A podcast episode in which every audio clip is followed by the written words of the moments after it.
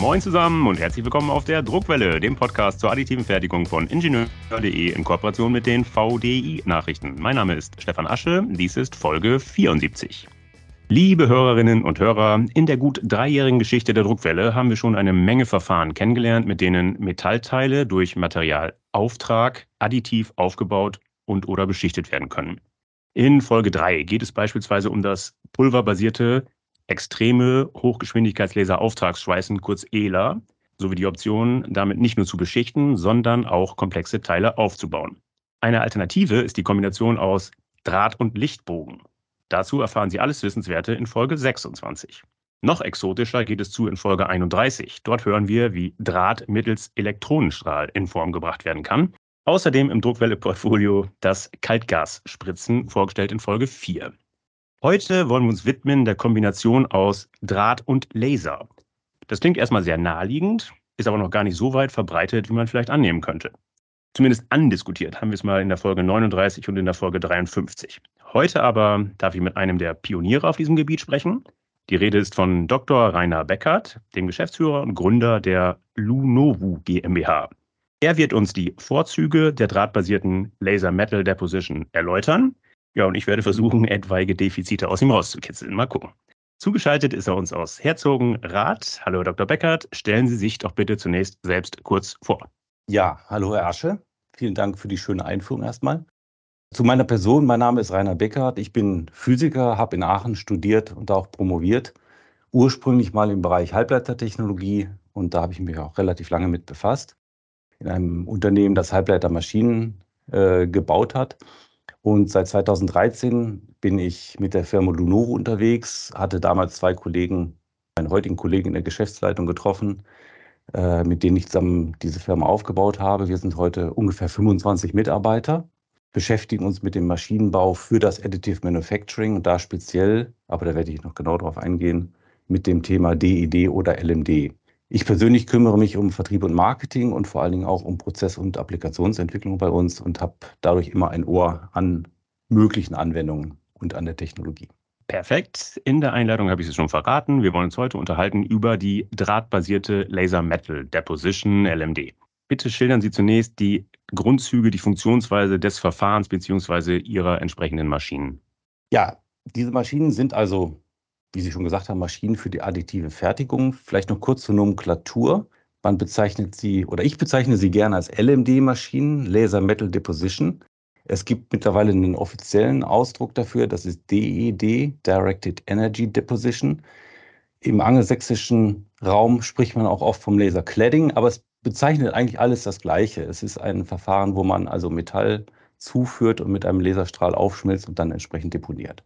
So, mhm. die Variante, die wir machen, ist das Draht-LMD-Verfahren. Das sieht ganz grob so aus, man nimmt einen Draht von einer Rolle oder von einer großen Spule, der wird mit einem Drahtförderer gefördert in Richtung der Werkstückoberfläche und dann nimmt man einen sehr energiereichen Laser und den äh, fokussiert man eigentlich auf den gleichen Ort. Der Laser schmilzt also den Draht auf ungefähr da, wo der Draht auf das Werkstück kommt.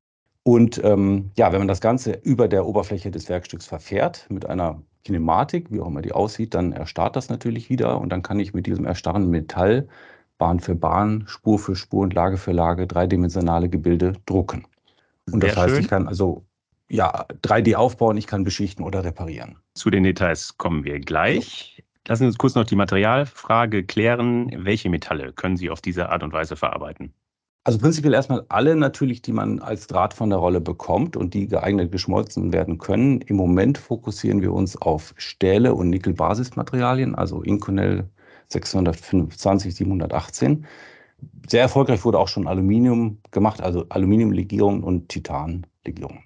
In welchen Drahtquerschnitten kann das Material zugeführt werden? Naja, da hängt man so ein bisschen von den Gegebenheiten der Drahtförderer ab. Also üblich ist so 0,8 bis 1,6 Millimeter, wobei die 1,6 Millimeter, die wir dann auch gewählt haben, um wirklich hohe Auftrageraten darzustellen, schon so gewisse Herausforderungen mit sich bringen, die wir dann auch meistern mussten. Sind Ihre Maschinen multimaterialfähig? Das heißt, kann ich zwei, drei, vier verschiedene Drahtmaterialien zuführen für ein Bauteil? Ja, das sind sie. Also erstmal prinzipiell kommt natürlich ein Draht immer raus und der wird entsprechend deponiert, aber wir haben da wirklich was entwickelt, wo man auch zwei Drahtsorten verwenden kann. Die kommen von unterschiedlichen Rollen. Und dazu haben wir so ein kleines Drahtwechselgerät entwickelt, äh, sodass wir wirklich im Prozess mit einer sehr kurzen Unterbrechung den Draht und damit die Materialien wechseln können. Sind auch Hartmetalle auf dieser Weise verdruckbar? Ja, theoretisch würde ich sagen, ja. Also Hartmetalle, da hat man natürlich das Problem, dass sie irgendwie von der Rolle runterkommen müssen und die ganz hart sind vielleicht schlechter auch darauf zu kriegen. Also faktisch sind wir im Moment noch limitiert mit dem, was man kaufen kann. So einige der unserer Lieblingskandidaten, die gibt es halt noch nicht, aber da muss man mal gucken, wie sich das Ganze entwickelt auch. Okay, Sie haben es eingangs gesagt, äh, Sie arbeiten mit hoher Laserleistung. Wie hoch ist diese Laserleistung? Also im Moment ist sie bis 6 Kilowatt. Der Spaß fängt eigentlich an bei so 1, 2 Kilowatt. Und wie gesagt, im Moment sind wir durch die Optiken einfach limitiert auf 6 Kilowatt. Ich hoffe, dass man noch weiterkommt, weil damit auch die Auftrageraten entsprechend höher würden. Optik ist ein gutes Stichwort. Ähm, starker Laser. Sie haben die Grundzüge geschildert, wie dieser Laser zum Schmelzpunkt kommt. Erklären Sie bitte nochmal genau, wie wird der Laserstrahl zum Drahtende, sprich zum Schmelzpunkt geführt? Ja, da muss ich ein bisschen weiter ausholen. Also der, der älteste und naheliegendste Weg, das zu machen, war eigentlich so, dass man sagt, der Laser wird über eine ganz normale Optik quasi senkrecht runter fokussiert und ich führe den Draht von der Seite zu. Das funktioniert auch, aber das hat natürlich riesige Nachteile, wenn ich in verschiedene Raumrichtungen verfahren will. Also äh, man kann sich vorstellen, wenn der Draht schräg von der Seite kommt, dann klappt das in einer Richtung gut, in der anderen nicht. Mhm. Deswegen arbeiten wir heute mit sogenannten multidirektionalen Optiken. Da gibt es mehrere von und wir verwenden eine spezielle von der Firma Prezitec. Da geht es so, dass der Laserstrahl über ein Lichtleitkabel reinkommt, dann äh, in einen Ring umgeformt wird der dann wiederum in zwei Hälften aufgespalten wird und diese beiden Ringhälften werden über Spiegel dann in Richtung des, äh, der Werkstückoberfläche projiziert.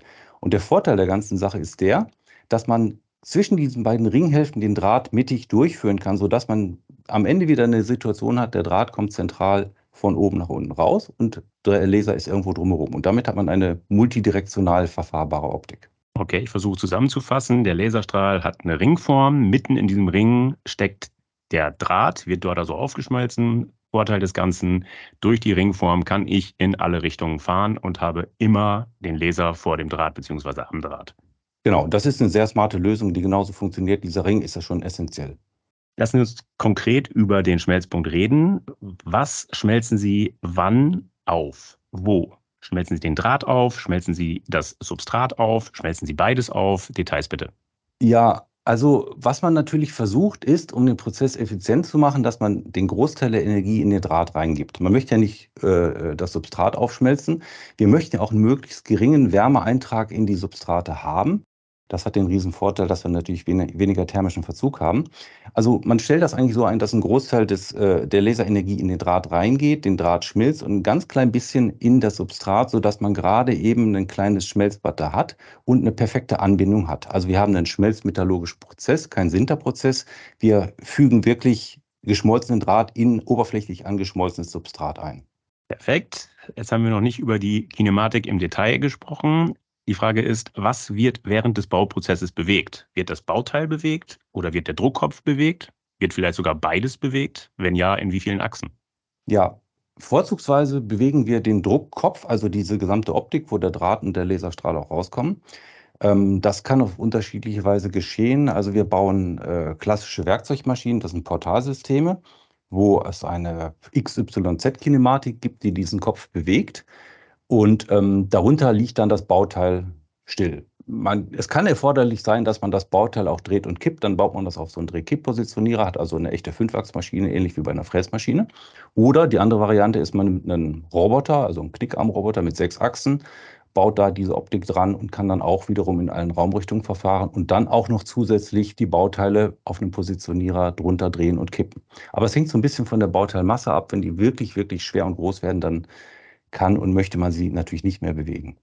Das heißt, Sie bieten all diese skizzierten Lösungen an. Das heißt, Sie haben den Drehschwenktisch, Sie haben auf Kundenwunsch einen Roboterarm zur Verfügung. Genau, das sind Komplettsysteme und wir legen die dann eigentlich so aus, ähm, dass sie dieser Aufgabe gerecht werden. Also wir analysieren, was für Bauteile sind das, was sind die Bearbeitungssituationen, wie groß sind die, wie schwer. Und entsprechend sucht man dann die, ja, die Kinematik und die Größe des Systems aus. Klingt nach Sondermaschinenbau. Das ist reiner Sondermaschinenbau tatsächlich. Also es sind natürlich standardisierte Module drin, aber es ist sehr, sehr kundenspezifisch und das ist durchaus auch erwünscht, weil die Leute haben natürlich spezielle Anforderungen, dem muss man auch gerecht werden. Okay, kundenspezifisch dürfte demnach auch die Bauraumgröße sein. Was ist da aktuell bei Ihnen möglich, von klein bis groß? Naja, die kleinsten, das sind so die Forschungssysteme, die auch an einigen Universitäten stehen. Die haben so Bauräume von vielleicht 300 mal 300 mal 300 Millimeter. Im einfachsten Fall einfach im Dreiachsbetrieb. Damit kann man schon prima Materialproben machen, äh, also Materialuntersuchungen, kleine Bauteile auch fertigen. Und die industriellen Maschinen, die können wesentlich größer rein sein. Also da gibt es eine Serie von Portalmaschinen, die fängt so bei einmal einmal ein Meter an. Die größte, die wir als Portal gebaut haben im Moment, ist fünf mal zweimal ein Meter. Die Robotermaschinen können eigentlich beliebig groß sein. Das erreicht man dadurch, dass man den Roboter, der ja schon eine bestimmte Reichweite hat, auf eine Linearachse stellt, die dann auch fünf oder zehn Meter lang sein kann. Und damit erschließt man eigentlich beliebig große Bauräume. Frage natürlich sofort, warum sind die Druckbereiche so groß? Nicht immer.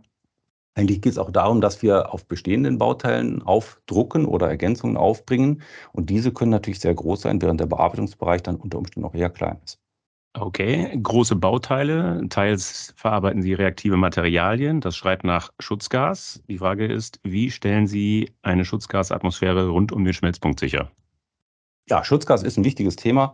Also im Normalfall, wenn wir jetzt über Stähle oder unsere Nickelbasismaterialien sprechen, dann haben wir ein lokales Schutzgas. Das heißt, wir haben eine speziell designte Schutzgaszufuhr, da kommt Argon raus, also ganz normales Schweißargon.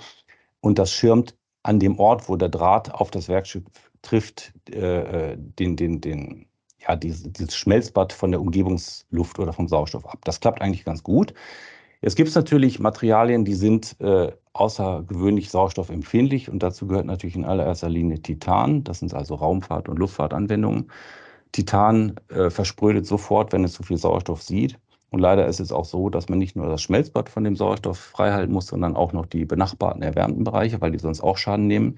Und da wählt man dann eigentlich eher eine Lösung, wo große Teile der Maschine in einer Schutzgasatmosphäre drin sind. Also es sind solche Gloveboxen, wo man dann ein geschlossenes Volumen hat, das mit Argon gespült ist. Dieses Argon zirkuliert, wird dann permanent aufgereinigt, sodass man eine sehr, sehr reine Atmosphäre hat da drin. Das mhm. führt zu Komplikationen, also speziell, wenn man da drin was händisch bedienen möchte, dann muss man durch so Handschuhe reinfassen. Das ist sehr unangenehm, man kommt auch nicht überall dran. Und wenn man Bauteile rein und rausbringen will, dann muss man sie durch spezielle Vakuumschleusen ein- und ausschleusen. Das erinnert so ein bisschen an U-Boote. Aber das ist die einzige Technologie, die das ermöglicht, die leider sehr aufwendig auch relativ teuer ist.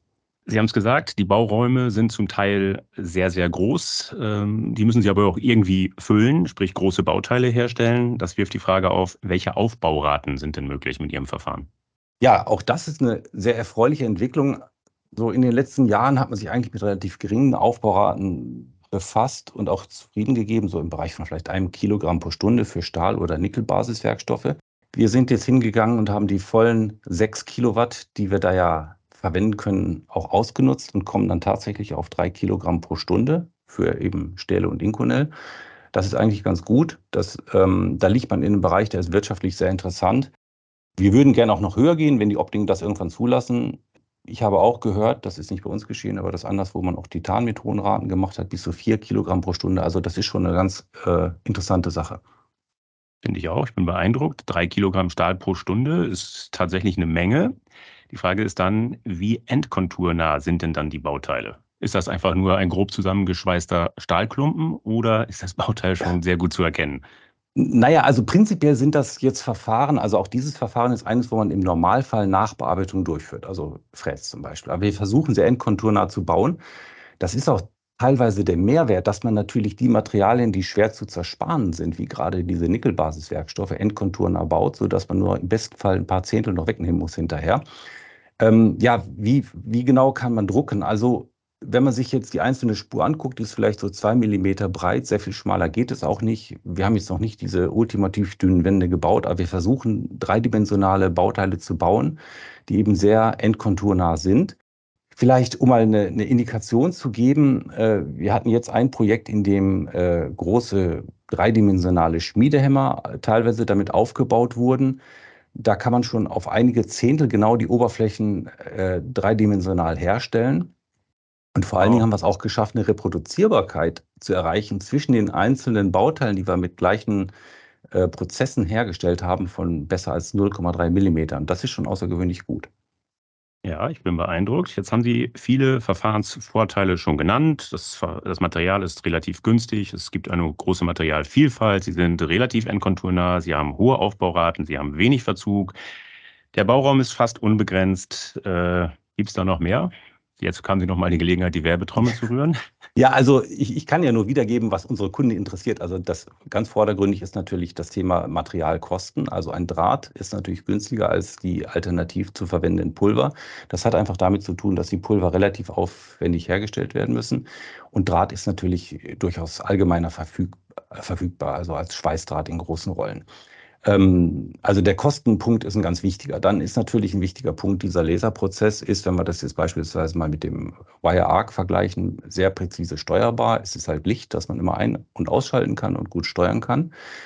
Und ein ganz wichtiger Punkt, der uns immer herangetragen wird, gerade von denen, die neu mit der Technologie anfangen wollen, ist der, der Sicherheitsaspekt oder vielmehr der Aspekt Arbeitsschutz. Also die Verwendung von Pulvern, da befürchten natürlich schon viele, dass man sich sehr stark um diese Themen kümmern muss. Also man hat da vielleicht herumschwebende Pulver, man muss absaugen, äh, die Umgebung sauber halten, äh, persönlichen Arbeitsschutz einrichten. Und das ist tendenziell beim Draht natürlich weniger. Und das ist schon so ein Grund, warum viele, die neu damit anfangen wollen, sagen, naja, ich fange gar nicht mit dem Pulver an, sondern von vornherein mit dem Draht.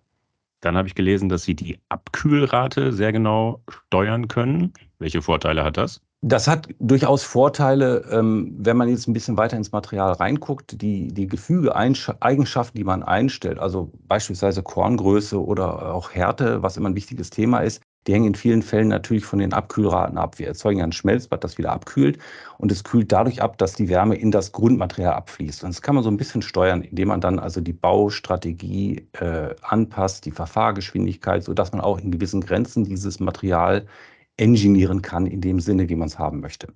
Das klingt alles super toll, was Sie da sagen. Das klingt alles nach der eierlegenden Wollmilchsau. Deshalb jetzt meine Frage, Hand aufs Herz, wo liegen Defizite im Vergleich etwa zu Drahtlichtbogen oder Drahtelektronenstrahl? Es muss Nachteile geben. Ja, ich würde natürlich am liebsten sagen, es gibt keine Defizite. wenn, ich, wenn ich scharf nachdenke, gibt es natürlich welche. Also wenn wir uns mit dem Lichtbogen vergleichen, also was man Warmverfahren nennt, dann ist es sicherlich so, dass das Lichtbogenverfahren günstiger ist, weil natürlich die, die Energiequelle äh, eine günstigeres Laser sind erstmal per se teuer, auch wenn sie tendenziell immer billiger werden, aber es ist ein aufwendiges Verfahren. Auch der der Arbeitsschutz, der Laserschutz hat natürlich ganz andere Anforderungen, als wenn ich so eine Lichtbogenanlage baue. Das heißt, Lichtbogen ist mal dann gut, wenn ich äh, etwas geringe Endkonturtreue vertragen kann und dann aber kostengünstig bauen will. Das ist sicherlich da, wenn man so möchte, ein Defizit. Äh, wenn ich jetzt auf den Elektronenstrahl gucke, ähm, das ist, glaube ich, eine andere Liga. Da kenne ich mich nicht so gut mit aus, aber ich denke, Elektronenstrahl ist ein sehr sauberes Verfahren. Ich arbeite im Vakuum, das heißt, ich habe gar kein Schutzgas und damit auch keine Verunreinigung drumherum. Das ist sicherlich Mittel der Wahl, wenn ich sehr hochwertige Materialien machen will. Und da kommen wir vermutlich in manchen Fällen dann auch nicht dran. Sehr schöne, sehr faire Abgrenzung. Danke dafür. Versuchen Sie bitte Ihren Sweet Spot zu beschreiben. Für welche Einsatzbereiche, für welche Bauteile eignet sich Ihr Verfahren besonders gut? Kann man das irgendwie abgrenzen? Ja, es eignet sich eigentlich dann immer besonders gut, wo ich eine Kombination brauche aus wirklich guter Materialqualität. Ich hatte gesagt, das ist wirklich schmelzmetallurgisches und nicht gesintertes Material, auch oxidfrei, wo ich ein hohes Maß an Prozesskontrolle brauche. Äh, immer da, wo geringer Verzug und Wärmeeintrag gefordert ist, gerade bei dünnen Strukturen ähm, und zugleich bei großem Bauvolumen. Also ich hatte ja gesagt, wir sind quasi nicht begrenzt im Bauvolumen. Was dann so die Klassiker sind in den Anwendungen, ist zum Beispiel Werkzeugbau. Ich hatte ja schon erwähnt, Schmiedewerkzeuge. Da haben wir tatsächlich jetzt schon ein sehr großes Projekt sehr erfolgreich auch gemacht. Das können aber auch Presswerkzeuge sein, also im Automobilbereich zum Beispiel. Äh, Spritzgießwerkzeuge, das sind Bereiche, wo der Pulverprozess schon sehr etabliert ist und man möchte auch da natürlich gern den Vorteil des Drahtprozesses mitnehmen. Und parallel dann natürlich diese reinen 3D-Druckanwendungen, ganz vorne natürlich Aerospace, wenn ich an Titan und Aluminium denke, äh, hochwertiges Material, da ist der Draht sicherlich auch äh, sehr, sehr interessant. Sie haben die Vorteile sehr schön beschrieben. Äh, diese Vorteile sehen wahrscheinlich auch andere Hersteller. Deshalb die Frage, gibt es Wettbewerber? Wenn ja, wer sind die? Wo sind die? Ja, es gibt natürlich Wettbewerber, sonst wird es ja auch keinen Spaß machen.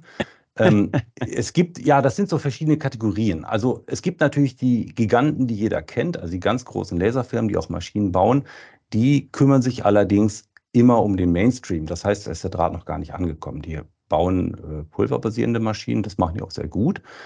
Ähm, da ist also rein technologisch noch kein Wettbewerb. Dann gibt es sehr viele kleinere Integratoren, die also sehr kundenspezifisch Maschinen zusammenbauen. Die tun sich normalerweise mit der Prozesskette und gerade auch diesem Software-Content, der bei uns eine sehr große Rolle spielt, schwer. Da würde ich auch sagen, das ist eher kein Wettbewerb. Aber es gibt Sonderanlagenbauer, ähnlich wie uns, die sich äh, mit dem Thema sicherlich auch abgeben. Aber ich hatte mich mal ein bisschen umgehört und ich meine, wir sind im Moment die einzigen, das möchte ich nicht beschwören, aber ich denke, wir sind die einzigen, die wirklich diese Kombination aus Bauraumgröße, Auftrageraten und auch dieser sehr ausgefeilten digitalen Prozesskette beherrschen. Ja, so dass wir hoffentlich noch eine Zeit lang allein auf weiter Flur sind. Okay, wir beide haben uns auf der Formnext getroffen. Nicht weit von Ihrem Stand war der Stand von Melzio, einem spanischen Unternehmen. Vordergründig, der Laie sieht dort auch Laser plus Draht. Wo ist der Unterschied? Ja, die machen auch einen sehr guten Job, muss ich sagen. Die haben sich allerdings auf Anwendungen fokussiert, äh, die eher im Bereich der geringeren Auftrageraten liegen. Also wenn ich mich nicht täusche, liegen die bei einer Laserleistung von 1,2 äh, Kilowatt. Und das korreliert dann auch mit geringeren Auftrageraten. Also es ist sicherlich interessant für Forschung, Entwicklung und kleinere Bauraten, kleinere Bauteile. Aber das, was wir machen, ist natürlich was ganz anderes. Wir gehen wirklich an sehr, sehr große Bauteile, sehr hohe Auftrageraten mit einer sehr ja, industriegeeigneten Prozesskette auch an. Dann lassen Sie uns über Geld reden. Was kosten Ihre drahtbasierten LMD-Maschinen? Wobei Sie schon gesagt haben, das sind Sondermaschinen. Es wird also keinen Katalogpreis geben, aber versuchen Sie doch mal zu skizzieren, wie groß muss der Kredit sein, den ich aufnehmen will? Ja, äh, Katalogpreise gibt es in der Tat nicht, aber ich kann schon mal sagen, also was ist das untere Ende? Das untere Ende ist eine Dreiachsmaschine, die vielleicht äh, mal im Forschungsbetrieb aufgebaut wird. Sagen wir mal, die hat nur zwei Kilowatt, drei Achsen, sehr kleinen Bauraum, dann ist sie sicherlich deutlich unter einer halben Million. Nach oben ist es wie immer offen, ähm, aber vielleicht mal so, wenn ich sage, wir bauen eine große Portal- oder Robotermaschine mit äh, vollen sechs Kilowatt, dann wird sie deutlich über einer Million liegen. Aber wie gesagt, da gibt es auch aufgrund der Sonderwünsche, die die Leute haben, es sind ja äh, kundenspezifische Sonderanlagen eigentlich gar kein Limit und ich, ich denke fast, es ist nach oben offen. Stichwort Fachkräftemangel. Braucht es zur Bedienung Ihrer Maschinen einen Doktortitel? Definitiv nicht. Das wäre auch schade drum. Also es ist natürlich schon so, dass wir in der, in der Phase, wo wir diese Prozesse und die Maschinen entwickelt haben, sehr viel äh, Gehirnschmalz reingesteckt haben. Da waren auch eine Menge Fachleute involviert. Aber was wir immer versuchen, ist, dieses Expertenwissen in die Maschine hineinzubekommen. Das ist eigentlich mal so Grundthema unserer, unserer Firma gewesen. Ähm, das hat auch damit zu tun, dass wir sehr stark auf der Softwareseite sind. Wir versuchen also das Applikations- und, und Prozesswissen, das wir erlangen, äh, softwaretechnisch in der Maschine abzubilden, dann mit relativ einfachen Bedienoberflächen und Prozeduren die Maschinen betreibbar zu machen. Ziel ist, dass natürlich wir im Fertigungsbetrieb stehen und dass, die, dass der Bediener einfach nur einen Start- und Stopp-Knopf drückt und dann läuft der Prozess los.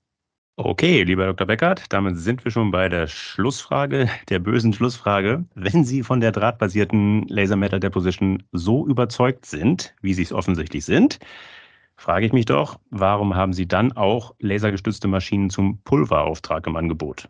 Ja, das überlassen wir unseren Kunden natürlich so ein bisschen. Also man, man, muss natürlich fair sein. Diesen, diesen Pulverprozess gibt es seit 20 und mehr Jahren. Der Draht ist relativ neu. Und damit ist auch klar, es gibt wirklich viele Anwendungen, wo der Pulverprozess etabliert ist. Äh, zu Recht, der Draht muss sich da seinen Platz erstmal schaffen. Ähm, und dann gibt es natürlich im Moment auch eine Menge Materialien, wie zum Beispiel diese Wolfram-Carbid-Mischung in Nickelbasis, die einfach als Draht gar nicht verfügbar sind und nicht verwendbar sind. Ähm, also wir überlassen es dem Markt und den Kunden, bieten aber die Technologien an. Für uns ganz wichtig ist, wir tanzen gerne auf beiden Hochzeiten. Äh, wir bieten also beide Arten von Maschinendraht und Pulver. Wir glauben auch an hybride Prozesse übrigens. Also es kann durchaus sein, dass man später mal sagt, in einer Maschine drucke ich große Bereiche mit Draht und dann, wenn es vielleicht speziell und sehr dreidimensional oder wird oder sehr spezielle Materialien kommen, dann kommt der Pulverprozess rein. Und dementsprechend haben wir jetzt auch einige Maschinen schon gebaut, die beides wirklich können. Also die für Pulver und Draht ausgerüstet sind, wo man dann tatsächlich die Prozesse auch wechseln kann. In welchem Technologiebereich erwarten Sie die größere Dynamik? Drahtlaser oder Draht? Also äh, das, das ist schwer zu sagen. Also äh, beide Bereiche wachsen. Im Moment sehen wir mehr Dynamik im Drahtbereich. Das können auch immer so, so gewisse Moden natürlich sein. Aber äh, ja, wenn ich mal auf die, auf die Formnex gucke, wo wir letzte Woche gerade waren, dann waren sicherlich war ein großer Teil der Diskussion im Bereich Draht. Pulver ist natürlich so ein bisschen etablierter, aber dieser Markt wächst auch. Aber im Moment würde ich sagen, ist die Dynamik im Draht eher da. Klasse, Herr Dr. Beckert, herzlichen Dank für das spannende Gespräch. Ja, ich bedanke mich auch. Das hat mir wirklich sehr viel Spaß gemacht und ich hoffe auch die Zuhörer und Zuhörerinnen können etwas mitnehmen zum Thema neueste Technologien und Drahtprozesse. Davon bin ich überzeugt. Nochmal herzlichen Dank. So, liebe Hörer, liebe Hörerinnen, das war sie schon, die Folge 74. Ich hoffe, dass sie Ihnen gefallen hat. Dann empfehlen Sie uns gerne weiter. Sie finden die Druckwelle überall dort, wo es gute Podcasts gibt. Also etwa auf Podigy, auf Spotify, auf iTunes, auf Amazon Music Podcast und natürlich, last but not least, auf ingenieur.de. Wenn Sie Anregungen oder Kritik äußern wollen, dann freue ich mich auf Ihre Zuschriften. Sie erreichen mich unter der E-Mail-Adresse sasche.vdi-nachrichten.com. Sollten Sie auch an Technikthemen abseits des 3D-Drucks interessiert sein, empfehle ich Ihnen die VDI-Nachrichten. Wenn Sie mal kostenlos reinlesen wollen, schauen Sie doch einfach mal unter www.vdi-nachrichten.com/lesen. Dort warten acht kostenlose E-Paper-Ausgaben auf Sie. Das war's für heute. Bleibt mir noch zu sagen, auf Wiederhören, munter bleiben und tschüss.